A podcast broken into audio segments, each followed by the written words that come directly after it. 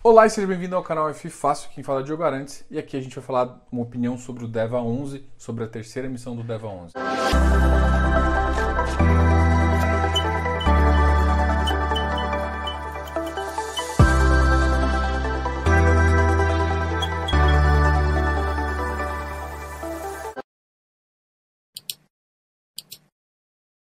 Vamos lá?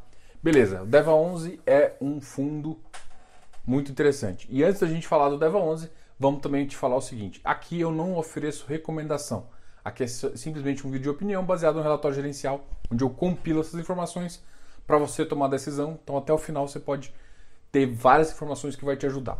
É interessante saber que, se você quiser uma recomendação, procure um analista ou contrate um consultor. A gente oferece esse serviço de consultoria aqui, beleza? Bom, seguimos.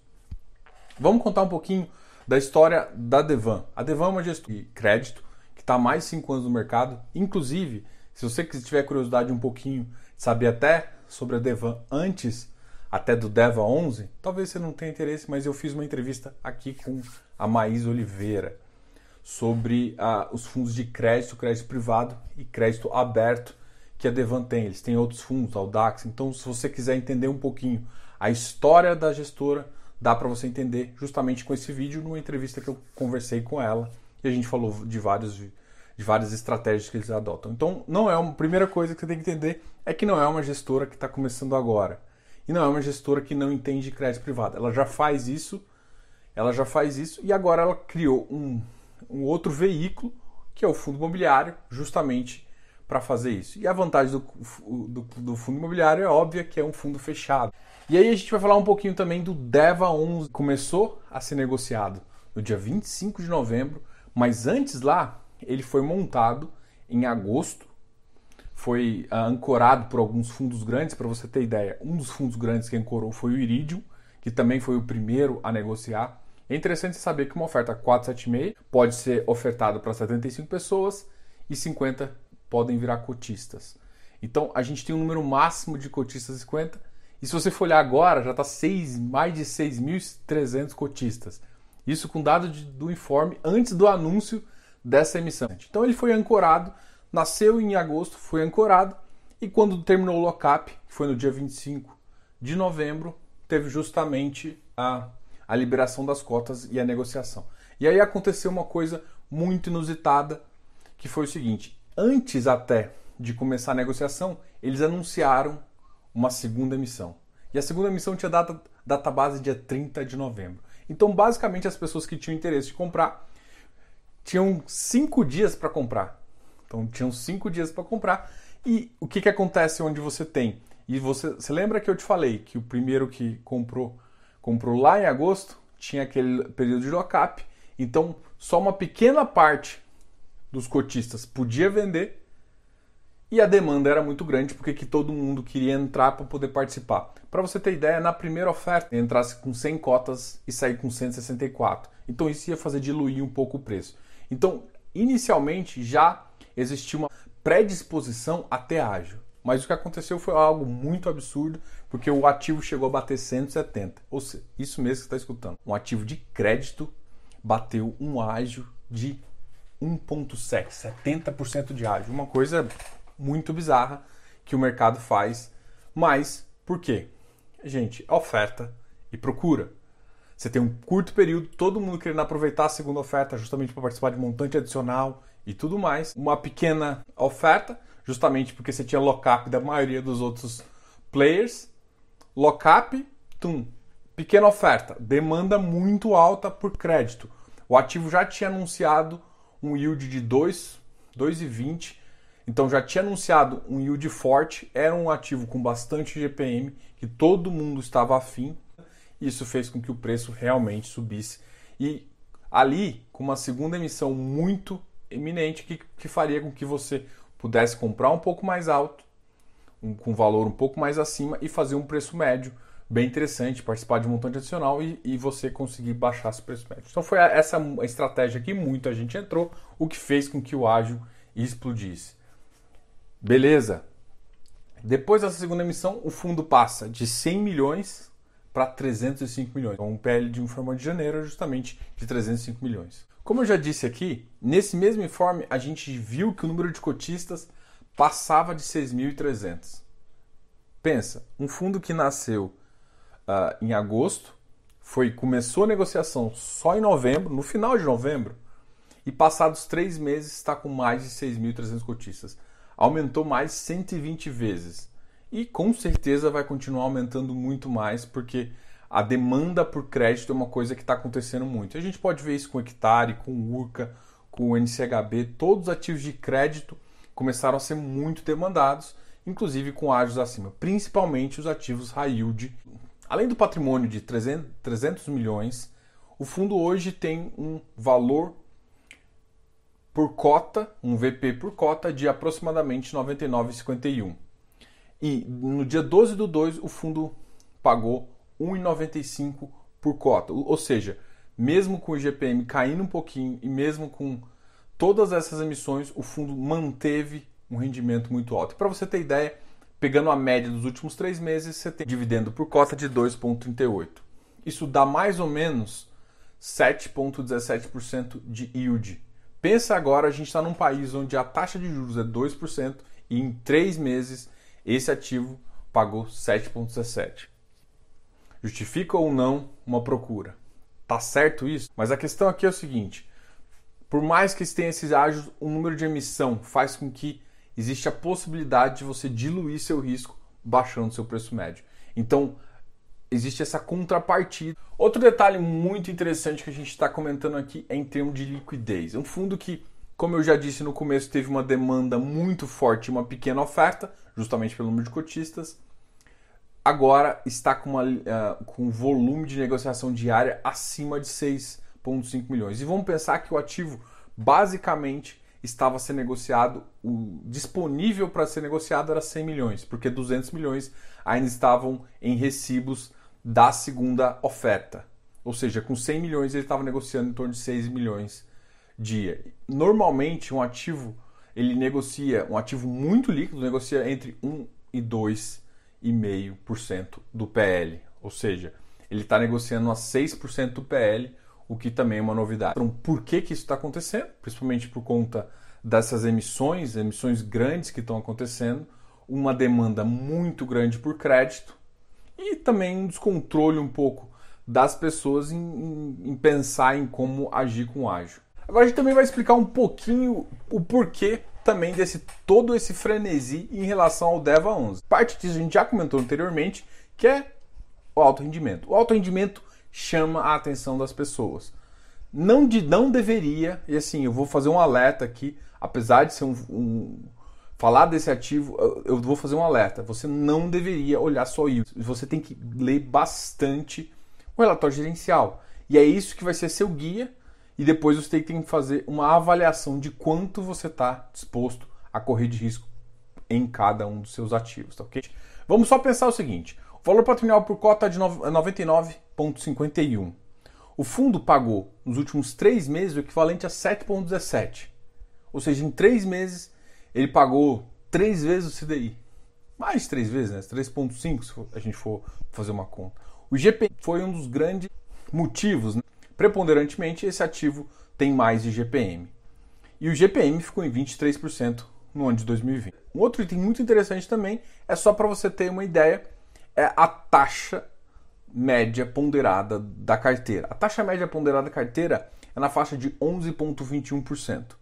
Só para você ter ideia, ela é maior que a do hectare. Então, isso foi um dos motivos que também está impulsionando o ágio desse ativo e também a, o tamanho da procura. Em relação ao relatório gerencial, uma das maiores uh, dúvidas do mercado é justamente em como analisar uma carteira.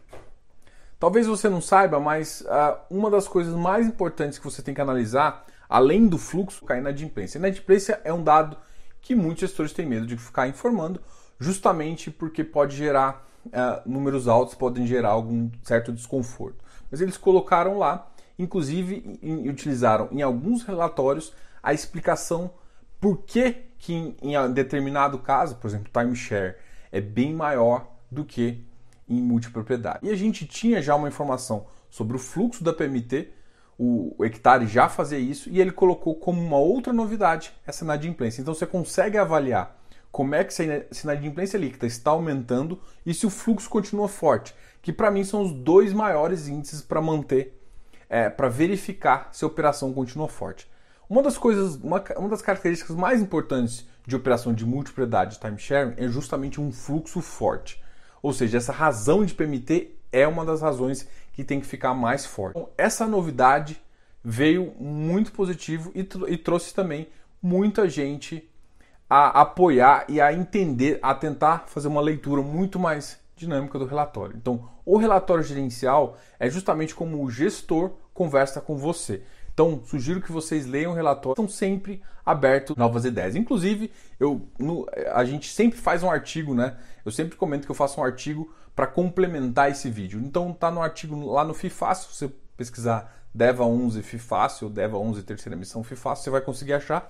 Aqui embaixo na descrição também tá. E, e justamente eu falo o seguinte: uma das coisas que eu gosto de fazer é pegar toda a carteira e comparar mês a mês. Né? Então eu ponho todos os meses lá e puxo tudo numa base de dados justamente para eu ter essa informação. E eu gosto de comparar, que talvez seja o mais interessante, não é na inadimplência líquida momentânea, é se a inadimplência líquida está aumentando e se a razão de fluxo está baixando. Isso são os dois maiores dados que eu tenho de uma carteira, porque às vezes a inadimplência média é alta, mas o quão alta é a, o aumento do gradiente, vamos dizer assim, né, entre uma e outra, esse gradiente aumentando é o que pode dizer que uma carteira está ruim ou não.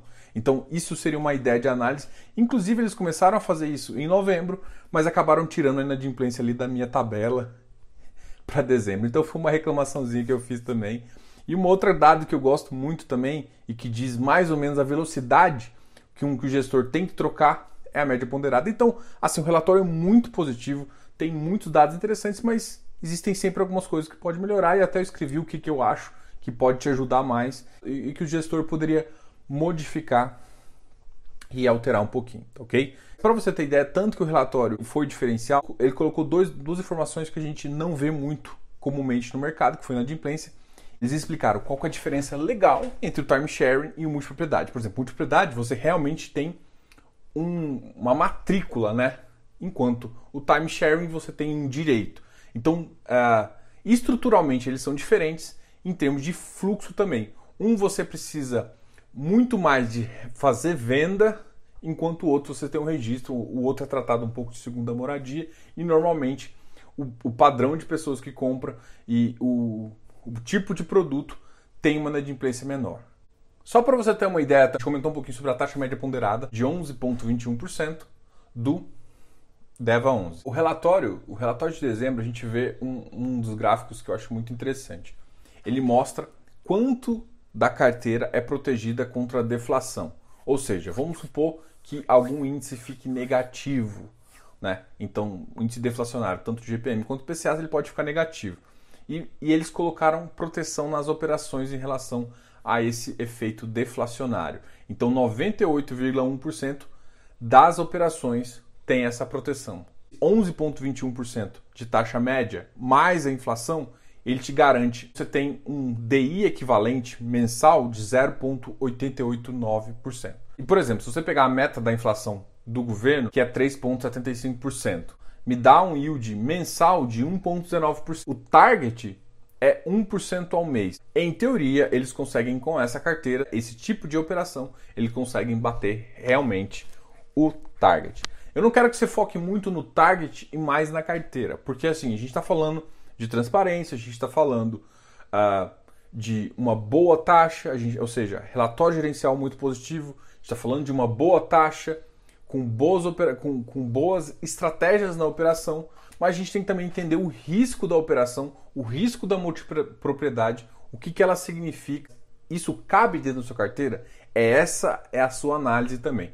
Então não é só simplesmente você olhar que é 1% de dividend yield. Pô, meta interessante, taxas interessantes, é, com, fazendo uma composição de carteira boa. Mas o que falta? O que falta é saber se, se essa estratégia adere à sua carteira e o quanto adere, tá? Eu tô, tô fazendo um parêntese aqui no meio desse vídeo justamente porque a gente está falando muito de yields altos. Se você tem uma taxa de juros de 2% ao ano e você basicamente fala que um, um target de um, de, um, de um ativo desse é 1% ao mês, você tem uma discrepância muito grande e que acaba gerando ágios, né? Que a gente sempre está falando aqui. Então, tome muito cuidado com isso, mas agora a gente vê a aderência disso na sua carteira. Um outro detalhe aqui que a gente comentou muito, no, no, inclusive no vídeo do hectare, eu sugiro que todo mundo aqui assista. Dois aspectos eu quero comentar aqui que fica muito pertinente também ao hectare. Primeiro, é uma exposição a FOTSEC. Né? Os dois têm a mesma exposição a uma mesa securitizadora, o que eu não vejo problema, tá? mas é uma coisa que é que você tem que saber. Uma, um segundo detalhe também, que é muito importante, mesmo que a multipropriedade em termos de segmento fica 37%, parte do crédito corporativo também é ligado à multipropriedade, é de empresas ligadas à multipropriedade, o que faz com que, se eu somar multipropriedade timeshare, passa de 60%. Então, é, como segunda moradia, a carteira passa de 60%. Então, é isso que eu quero que você entenda. O que eu estou querendo te mostrar aqui é o tamanho da exposição nesse tipo de segmento ou no segmento de segunda moradia, beleza? Eu acho que é interessante em termos de fluxo, mas tem que entender que é uma, uma atividade um pouquinho mais de risco. E parte dos ativos corporativos, parte das operações corporativas que o Deva está fazendo, e vale para o hectare também, são ativos ligados a empresas que fazem multipropriedade. Então você está emprestando para uma empresa que, que, inclusive, parte do sessionamento dela é de direito também lá. Novamente falando aqui da velocidade de alocação do ativo. Em novembro foi, uh, foi quando o ativo ficou com o caixa maior, ou seja, ele conseguiu pegar esses quase 200 milhões na segunda oferta e o máximo de exposição de caixa foi de 14%. E essa velocidade de locação faz com que todas as novas emissões quase não tenham perda em relação ao rendimento e faz com que isso atraia muito mais gente para esse tipo de produto. O ativo tá, tem todos os indexadores, está com 14% de CDI, 41% IPCA e 45% em IGPM. Ou seja, o IGPM está levemente maior, a gente tem que ver depois da, da, dessa terceira emissão, muito provavelmente o IPCA vai começar a ultrapassar. Por quê? Porque hoje a maioria das operações estão vindo com esse tipo de índice justamente por preferência dos dos tomadores de crédito. Em termos de subordinação, a maior parte da subordinação é sênior, o que importa de verdade não é nem essa subordinação, e sim a operação. Por isso que eu recomendo todo mundo a olhar as, as, as operações para entender como funciona isso. E assim, como tem muita característica também semelhante ao hectare, tanto de emissor quanto de segmento de multipropriedade e tudo mais, e velocidade de alocação, eu, eu, eu sugiro muito que você também veja o vídeo do hectare e também leia a matéria que a gente escreveu sobre o hectare. Só para citar como exemplo, eu peguei três tipos de operação: uma de loteamento, uma de time sharing e uma de multipropriedade. Só para você entender a dimensão da inadimplência, é claro que você teria que olhar também, como eu disse, mês sobre mês, que é o, é o que te dá uma noção de crescimento, de aumento, de diminuição, que é isso que realmente importa. Para loteamento, esse empreendimento está mais ou menos 3.1 de Urbanes. O segundo, que é um multipropriedade, é o Ondas Praia, está com uma inadimplência 1.3. Que eu estou te falando, tem empreendimento de multipropriedade que tem inclusive a inadimplência menor que de loteamento. E loteamento, às vezes, você tem, dependendo da região, você tem regiões que estão mais fortes e regiões que estão mais fracas. E, e o que tem uma inadimplência maior, por exemplo, aqui é o CRI Bourbon, que é que está em 24.8, que é justamente o time sharing. Vamos supor, o que, que você quer no empreendimento para ter uma certeza? Você quer um fluxo forte, você quer que a, que a obra esteja quase completa ou muito uh, a obra esteja bem avançada, ou seja, que é uma porcentagem de execução de obra bem alta, e você quer uma porcentagem de venda bem, bem forte, que é justamente isso que garante o fluxo. Em termos de obras executadas da carteira do DEVA 11, você tem 59% das obras já no, na fase final, entre 70% e 100%. É essa análise que eu quero que você tenha. Então, assim, você, como eu disse, para avaliar um, um ativo desse, você tem que analisar fluxo, inadimplência e você tem que analisar porcentagem de obras, porcentagem de vendas, e eles fazem um resumo para você entender um pouquinho sobre ah, como é que está a razão do fluxo, qual, em qual faixa está. Os dois que eu gosto mais de ver, porque a razão do fluxo e a razão do saldo devedor, eu prefiro ver ela dentro da operação e eu prefiro ver a mudança do fluxo, que é isso que importa, a mudança do fluxo. O fluxo começar a chegar perto do limite, que ele tem uma gordurinha ali da operação, isso é o que me indica se a operação está começando a ficar boa, ruim, o que está acontecendo. Agora, do ponto de vista de obra, o que eu quero é que a obra esteja mais, que as vendas estejam mais. Para você ter ideia, entre 70% e 100%, a gente tem mais ou menos 59% da carteira. Entre 80% e 100% em relação às vendas, a gente tem 48%. E aí vamos pensar assim, putz, 48% talvez em termos de venda não é tão positivo, mas aí vamos pensar no resto. 60% a 80%, mais 41%. Ou seja, vamos pensar o que pode ser preocupante, uma, que o porcentagem de vendas está abaixo, 11% está abaixo de 60%. Isso que seria. Essa é a ideia. Então vamos pensar em níveis de risco. Esse seria onde eu ficar, focaria mais a atenção. É essa a ideia. Então esse resumo para mim é muito legal. Então de parabéns e isso é, tem que ser o seu termômetro para entender. Ou seja, o número de, de, de operações abaixo de 60% de venda começou a aumentar, o que isso significa? Que não significa que, que por exemplo, que, a, que o empreendimento pode ter não pegado venda ainda. Isso gera um risco para você, isso gera um risco para a operação, tá ok? É mais ou menos isso que eu quero te falar. Em termos de obra executada, vamos pensar entre 10% e 50%, ou seja, a obra está muito no início, só 11%. Então eles realmente mantêm a maior parte da carteira já na fase final, onde o fluxo está mais forte, e não na fase inicial. Mas sim, tem 11% aqui da carteira em fases iniciais de obra e fases iniciais de venda. Sobre a terceira emissão, o preço do follow-on dessa terceira emissão é de 102,61 e tem uma proporção de 89,97. Lembra que a proporção do, da segunda foi 64? Então já diminuiu. E o fundo se ele conseguir sair bem dessa, dessa terceira emissão, ele vai passar de 300 milhões para 630 milhões. Você lembra que em agosto ele começou um fundo de 100 milhões de captação? Ele está multiplicando por 6 em menos de 6 meses.